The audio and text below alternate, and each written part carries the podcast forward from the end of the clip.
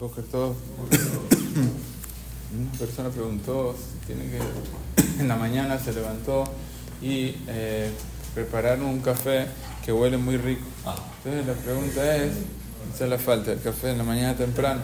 Entonces ahorita la persona quiere agarrar y oler el café ese que está recién así molido, recién hecho, quiere agarrar y decir verajá. Entonces el, eh, hay un shoot que se llama eh, Shushan, él trae y dice que eh, a pesar que nosotros sabemos que hay una alajá, en verdad el- que hay una alajá que trae el, eh, en el traen los poskim, el Ramala trae, de que si una persona pasa por, eh, está en un lugar y huele a pan caliente, está esto en una panadería y trae pan caliente, entonces en ese caso deben tiene que agarrar, no, no debe decir verajá.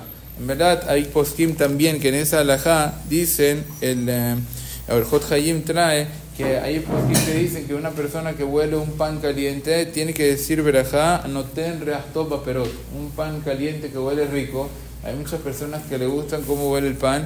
Debe decir anoten reastoba perot por cuanto que es una fruta, una verdura, una, una, un legumbre, una, un grano. Entonces dice verajá, es en el caso del pan.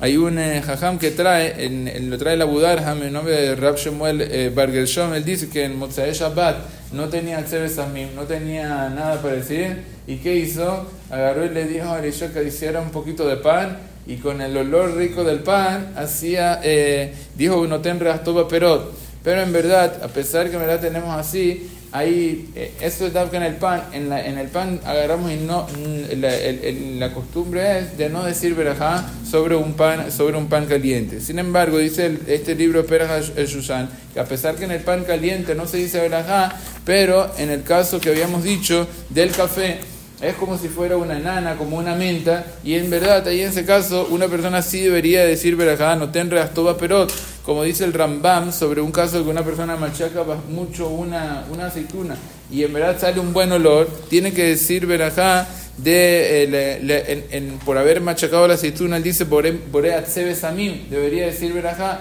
entonces él en verdad trae una reallada ahí, pero en verdad la costumbre en general es de no decir verajá ni en caso del café, ni en el caso de el, eh, en el caso del, eh, del pan. En el caso del pan pashut hay que tratar de evitar eso. Si una persona está dentro de una panadería, tratar de evitar de, tener anaá de eso, como para decir verajá. Por cuanto que hay poskim que dicen que hay que decir verajá. En el caso del café, el Mishnah Berurah, muchos poskim dicen que hay que decir verajá. El Kafa Hayim dice que no hay que decir verajá sobre el caso de que cuando huele un, eh, un café rico. Entonces, bueno, hay que tener cuidado en eso, por cuanto que hay más loqueta poskim en todo esto.